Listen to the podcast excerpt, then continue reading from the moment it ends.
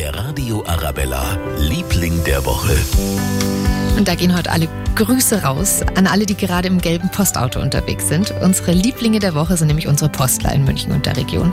Da sind nämlich schon seit Tagen damit beschäftigt, die Wahlbenachrichtigungen und wie Briefwahlunterlagen für die Bundestagswahl zuzustellen. Und es wird ja jetzt auch schon per Brief gewählt.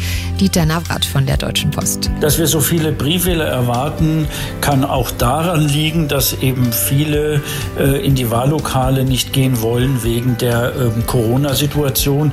Wir gehen also von deutlich mehr Briefwählern aus, äh, als das äh, je zuvor der Fall gewesen ist. Also da steht uns tatsächlich ein Rekord bevor. Heißt für unsere Post jede Menge zu tun die kommenden Wochen.